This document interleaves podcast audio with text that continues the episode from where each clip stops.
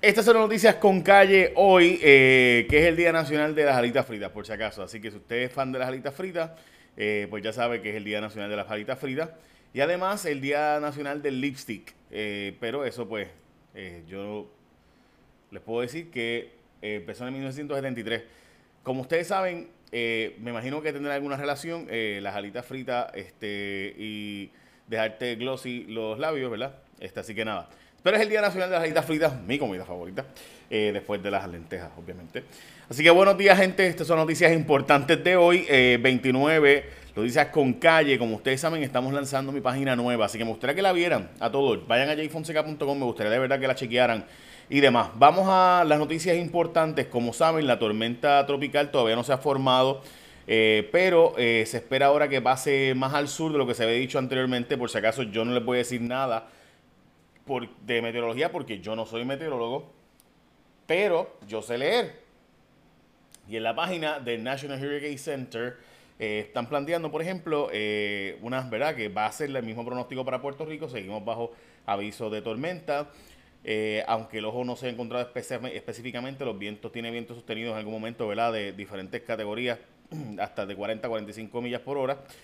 así que los vientos están ahí pero no hay un centro de circulación definido, por eso es que van a ver eh, la pantalla que ahora pasa más al sur, originalmente se había hablado de que iba a estar pasando por Patillas el centro de, ¿verdad? Lo que habían planteado que sería el centro, pero ahora es más hacia el oeste, más hacia Cabo Rojo.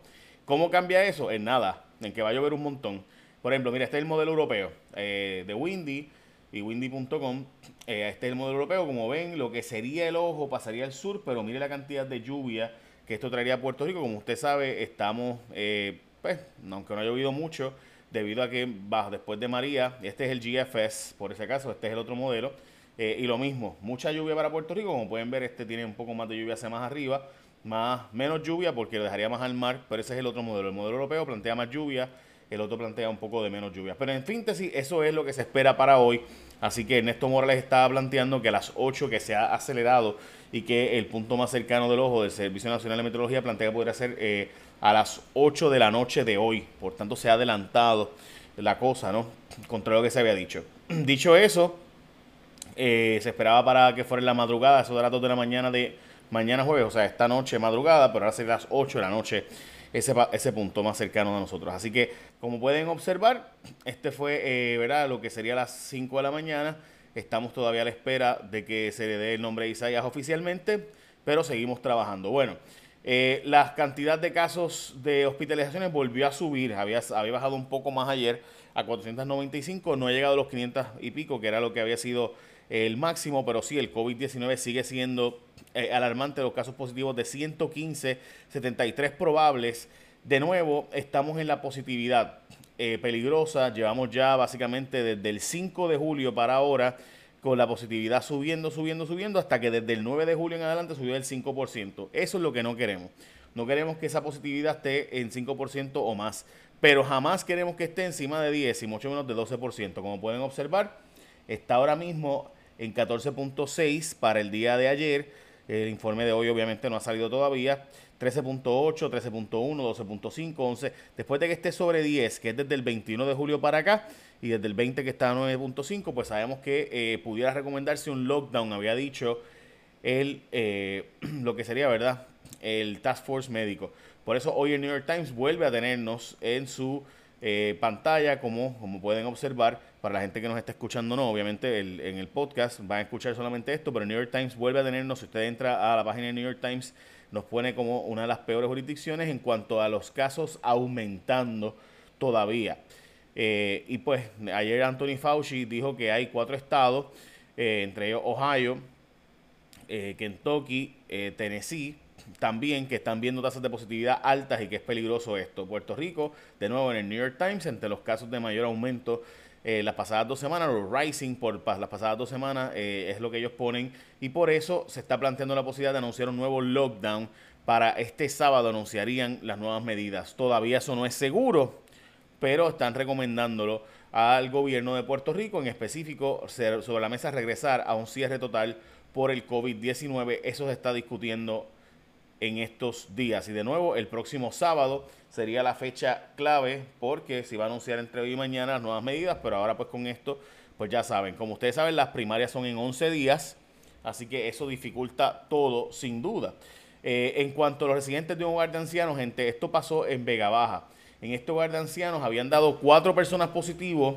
Cuando fueron a chequear, están los 22 positivos y también personal que trabaja allí. Eh, así que ya saben, gente, literalmente eso está pasando. No es chiste, eh, de verdad, este hogar de ancianos, como ustedes saben, siempre hemos planteado que hay una problemática, una vulnerabilidad específica en estos hogares de ancianos, que son los que eh, han tenido la mayor parte de muertes en los Estados Unidos. Y esto pues sí ha estado ocurriendo. Este, ok, eh, los, en los Estados Unidos y por tanto es bien importante darle ese seguimiento en Puerto Rico, que has planteado desde hace cinco meses, como ustedes saben, hace 134 días del cierre. Y básicamente le hemos estado planteando todos los días sobre este tema, hemos hecho yo diría que 100 entrevistas sobre este tema porque estos ácidos ancianos han sido el lugar donde han pasado 40 y pico por ciento de las muertes en Estados Unidos, 136 días, perdón, con hoy desde aquel cierre del 15 de marzo. Y todavía no se han hecho las suficientes pruebas en estos asilos de ancianos. Las portadas de los periódicos de hoy anticipan más interrupciones eléctricas con esto de la tormenta tropical. Eh,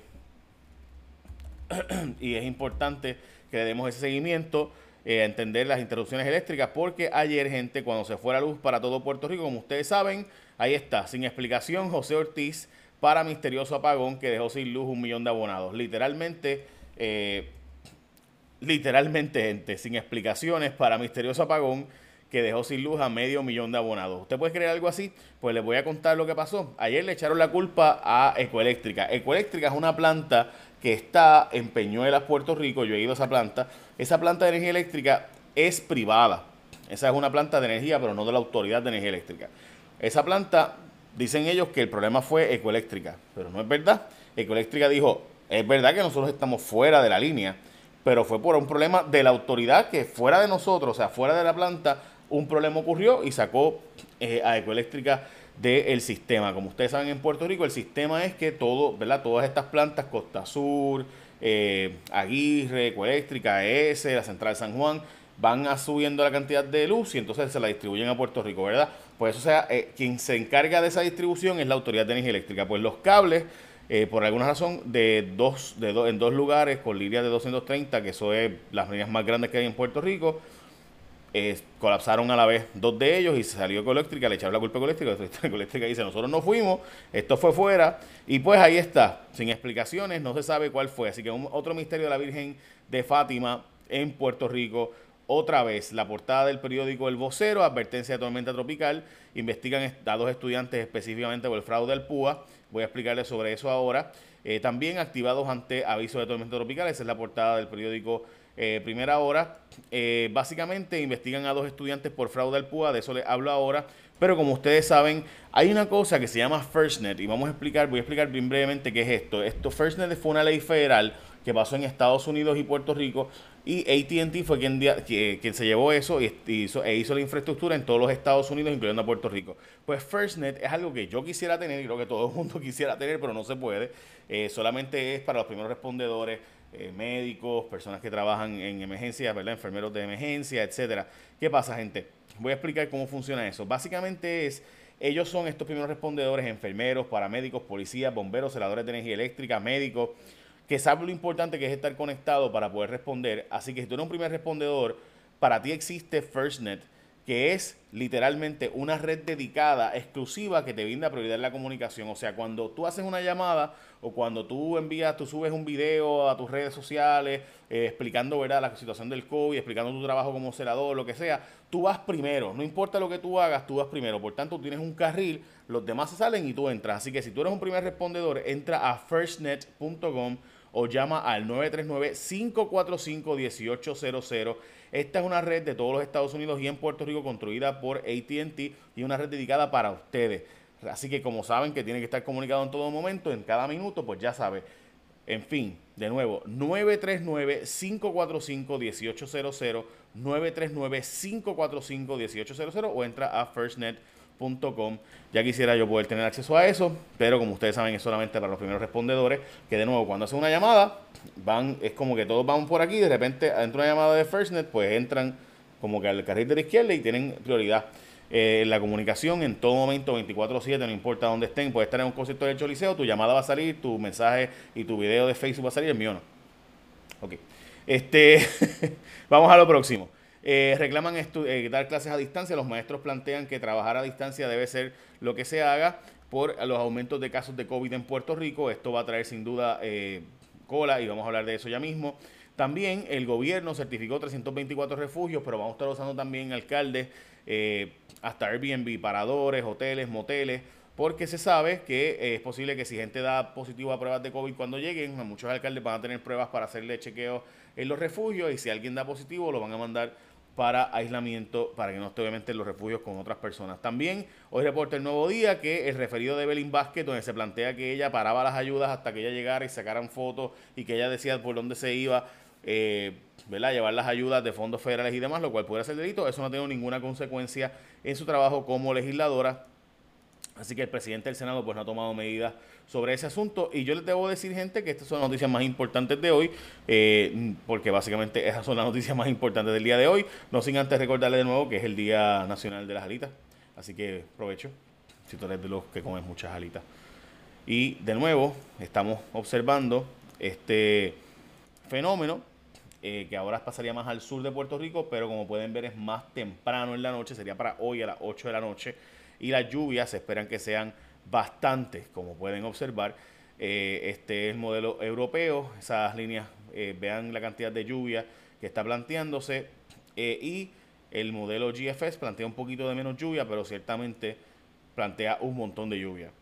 Usted sabe que en Puerto Rico escupe una vaca y se inunda, así que imagínate tú. By the way, importante eh, recordar que cuando María, mucha de la vegetación fue removida, así que gran parte y el problema de erosión eh, y deslizamiento va a estar ahí, porque pues mucha de, esa vegetación no se ha recuperado.